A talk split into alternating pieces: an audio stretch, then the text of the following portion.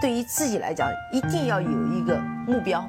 一个企业，它真的要对什么人负责任？嗯，要对社会负责任，嗯，对员工负责任，对股民负责任。这个三个责任，一个国家的发展，实体经济是永远是是顶梁柱。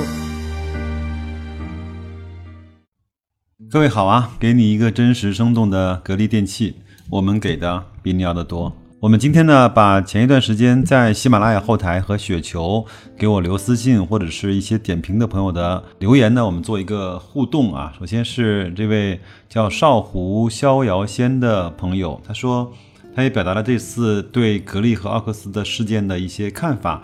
他说董小姐呢，首先是很不理智的，其次呢，奥克斯高举民族大义、爱国主义旗帜。说出中美贸易战期间，中国企业应该同仇敌忾，但格力呢，因为私利来打压民族品牌，其实论点呢是不通的。但是你别忘了，这种爱国主义的道德绑架是屡试不爽的，总是有那些看热闹不怕事大的人穿上马甲。你知道我是谁呢？道德肆意的宣泄在现实生活中的不满。希望呢，格力尽快从舆论中摆脱出来。空调不比食品，耗电多，死不了人。不知道白老师怎么看？好吧，那这次呢，我再旗帜鲜明的来表达一下我的观点啊。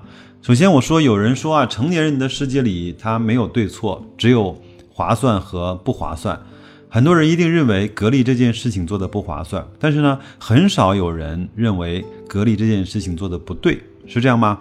但是无论呢，从社会制度到法律到整个的商业世界，我们和那些发达国家差距呢，更多的是在于对和错的判断和定义。很多事情对我们来说就是中国特色，就是当地特色，就是行业特色。其实我们花在想它是对和错的时间上是比较少的。加上我们从八十年代一路走来，基本上各个行业都处于野蛮生长的方式，甚至呢，在一些成熟的商业社会。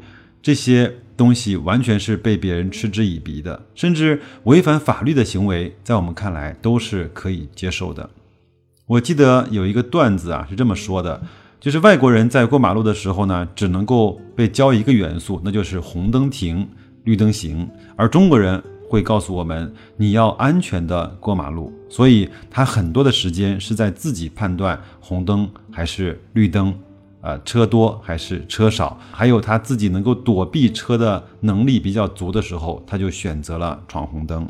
还有呢，凑成一堆就可以去闯红灯了，因为车那个时候不得不去让这些闯红灯的行人。这就是我们中国的特色。当然，就像你讲的一样，耗电多死不了人。但是我们想一想，下一次他就会在材料上偷工减料，就会在线材上偷工减料，甚至会在安装上偷工减料。只要有一个小口子，就一定会随着时间达到让人丧命的那个事件。毋庸置疑，那个只是时间问题。那我们再来猜一猜，像这样的风气，如果不被整治、不被扼杀的话，会不会蔓延到制造冰箱的行业？会不会蔓延到制作微波炉的行业？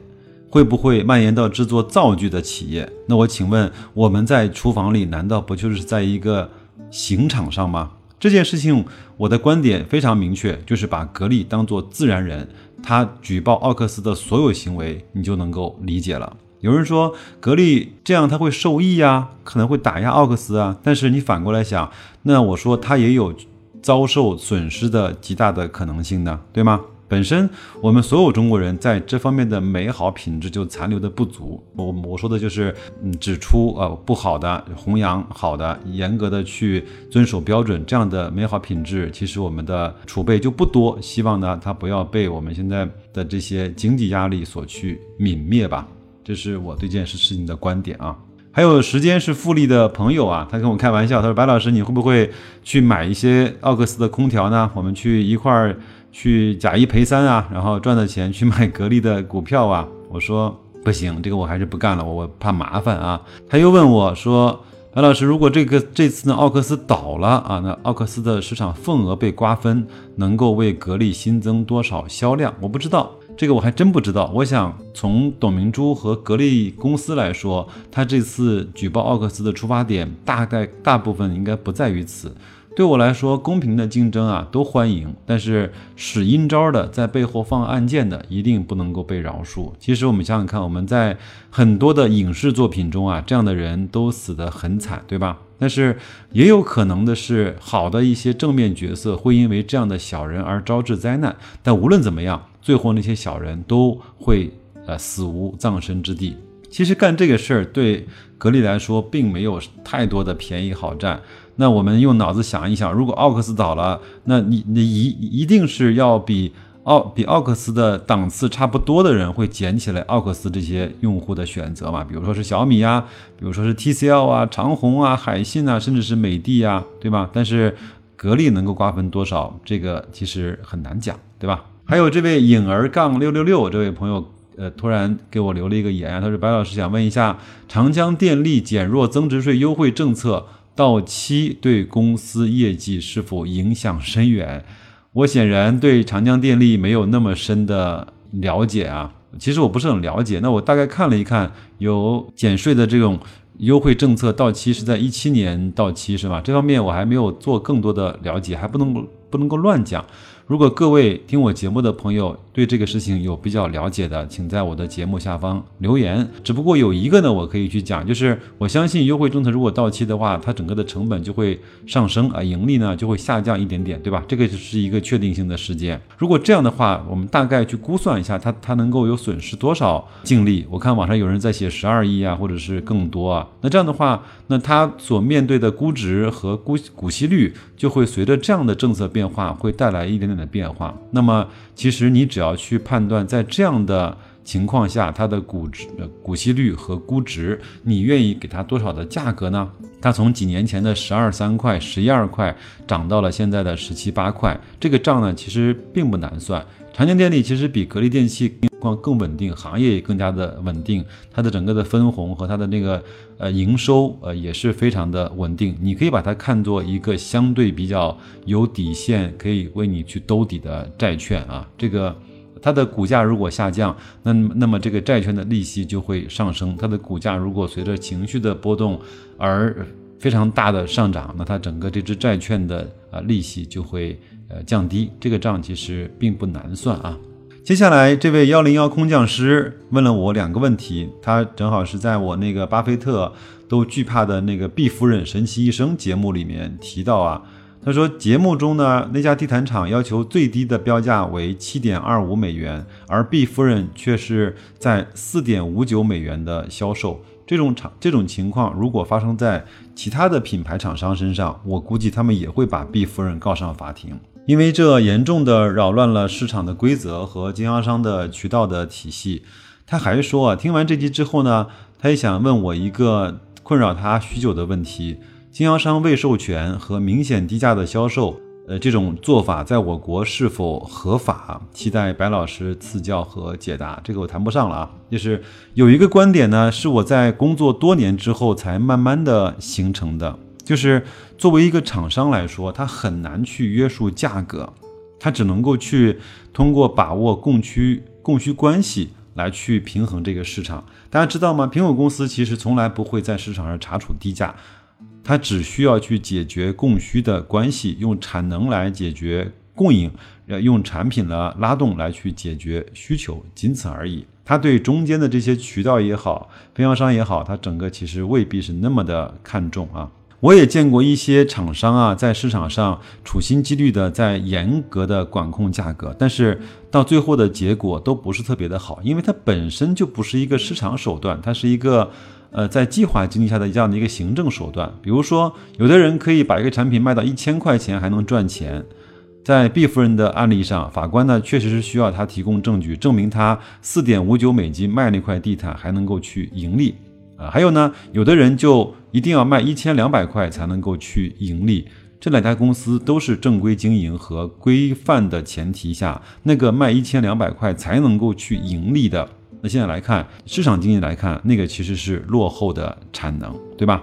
他所面临的可能要就是要被行业和社会去淘汰，这是我的观点，可能有一点点偏偏激啊，供你做参考吧。但是我并不是说厂商就不能够去做任何的关于价格的限定，因为特别是在一个产品呃发展的初期，它是需要建立这样的一些规则来去保护经销商这个体系在每一个层级的盈利的，要不然的话，整个呃结构乱了，它整个的产品它的推动也会有一些问题。但是我说的是，如果在一个相对比较成熟的呃市场经济的环境下，如果能够卖一千块能赚钱。一个人卖一千二才能赚钱，那卖那个卖一千二的，他自己自身的成本控制就一定出了问题，是吧？还有呢，经销商授权这个事儿，我不是特别好讲，因为有一些厂商就是有比较明确的授权体系，有的就没有这么明确。呃，作为文章里的毕夫人呢，她开了一家自己的家具专卖店，是不是每一个他销售的产品必须都要拿到厂商的直接授权呢？其实也未必，对吧？就像我们楼下的小超市的里面的每一个产品，它未必都有厂商的直接授权。如果厂商对这个要求比较严格，你如果没有的话，它自然就会收拾你。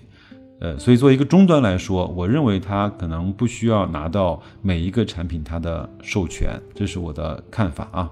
这位思科华为华三分销啊，他说：“白老师啊，今天格力跌到了五十块多一点啊，你有没有加仓啊？”我加了五百股的仓位啊，我前面说过了，我的计划呢是，它如果在五十块以下呢，每跌百分之五，我就会加一次的仓位。那根据自己的资金情况去安排吧，可以是两百股，也可以是五千股，当然你也可以去用那个正金字塔的方式。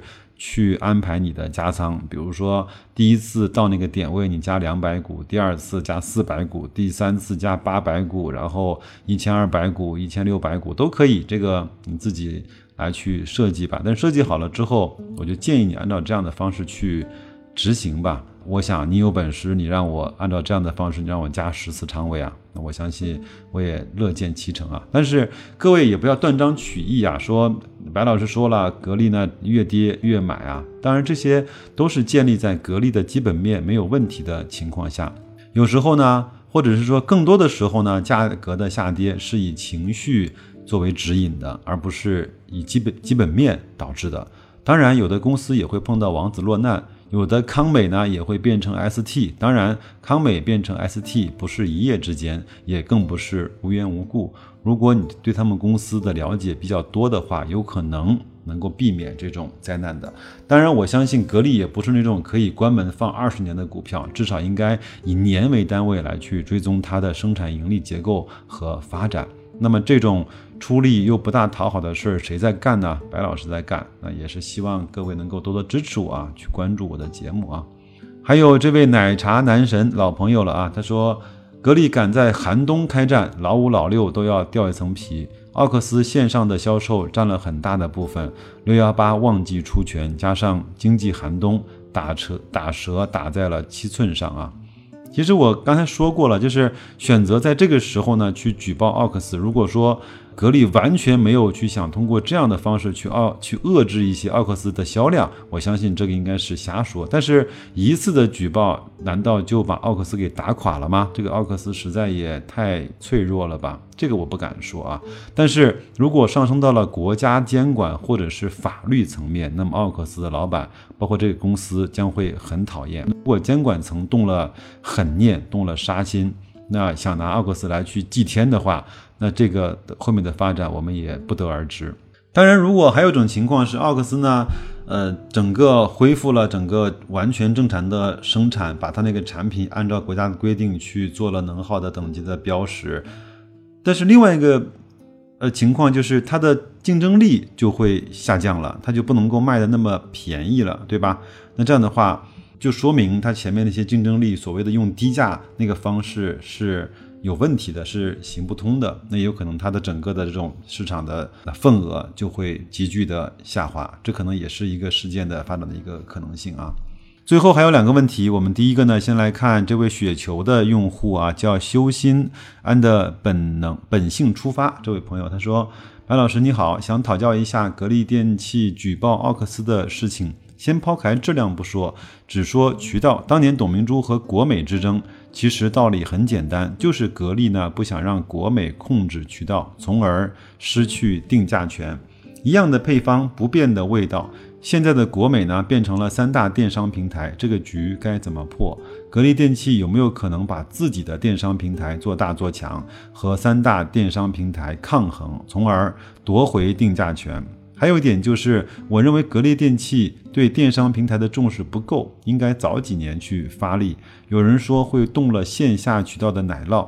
但是我认为是可以去解决的，就是把各个渠渠道商所管理的区域线上线下统一按照区域划分，无论是线上还是线下，只要是那个区域卖的货，就算这个渠道商的销售额，请指点这个问题呢，咱 们一点点的去抽丝剥茧，慢慢聊，好不好？那当年格力呢和国美闹掰呀，其实不是因为国美控制。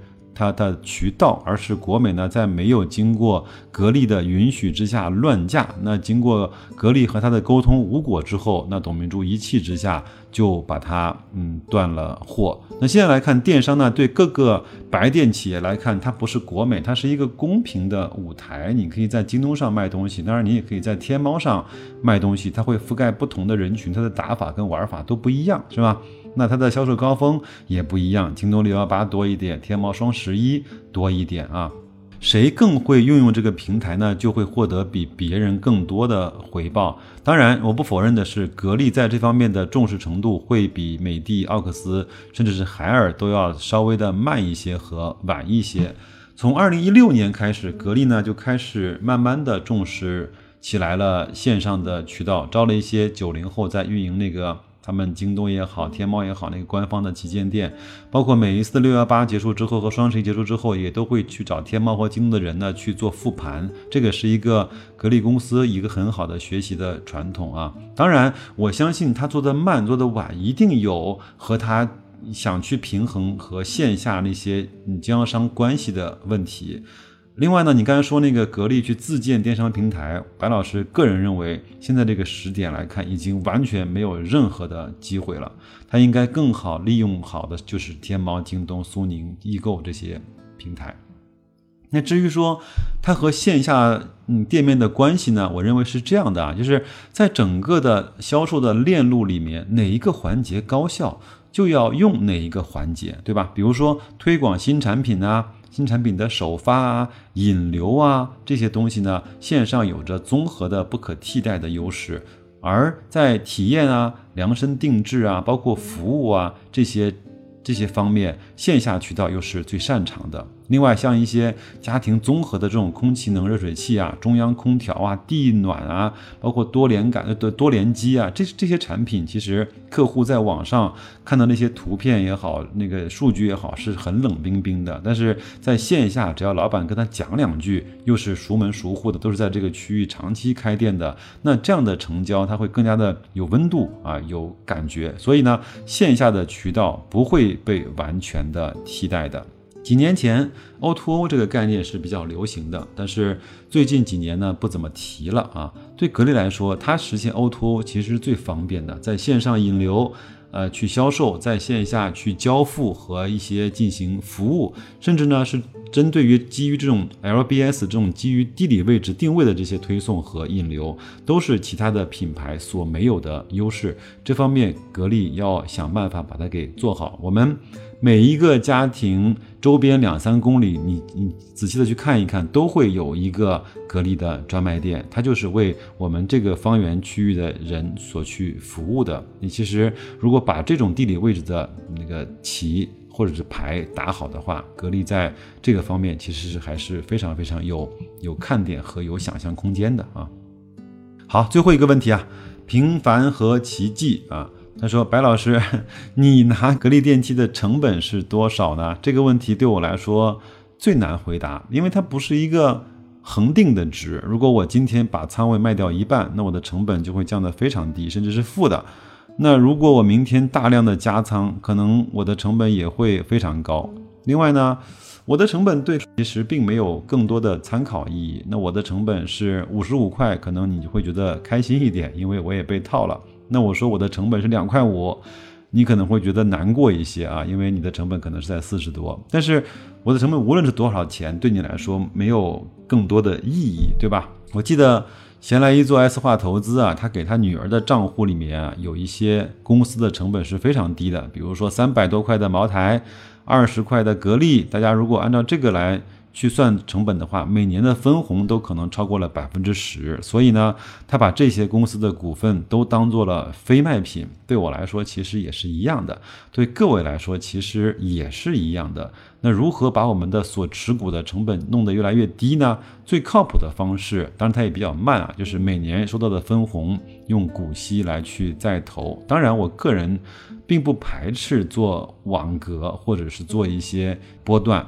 有人说你这个不就变成投机了吗？法无定法，就是你只要知道你自己在干什么就可以了。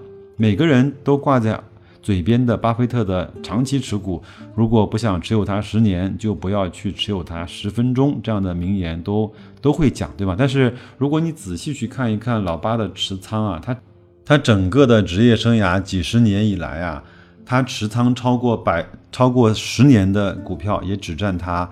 整个持仓的百分之四，其他大部分的股票持仓都没有超过半年，甚至有大部分的股票都是在三个月就被买卖过一次。所以呢，我们大家不要被这些口号所蒙蔽，要去看到这些口号背后的数据和真相。就像我们现在来看待。格力也好，奥克斯事情，就像我们来看待现在整个股市的点位，就像我们来看待现在我们和另外一个国家的贸易的摩擦，包括我们现在来看待整个我们中国的经济。那不要被那些标题党，不要被那些每个人都知道的新闻所去蒙蔽，要去用自己的方式来去找到一些更接近真相、更接近常识的一些问题，好吧？感谢各位一直持续的支持和。坚持不懈的互动，我争取对每一个留言都进行回复和互动。你的支持永远是我前行的动力。那就这样，祝各位投资愉快，再见。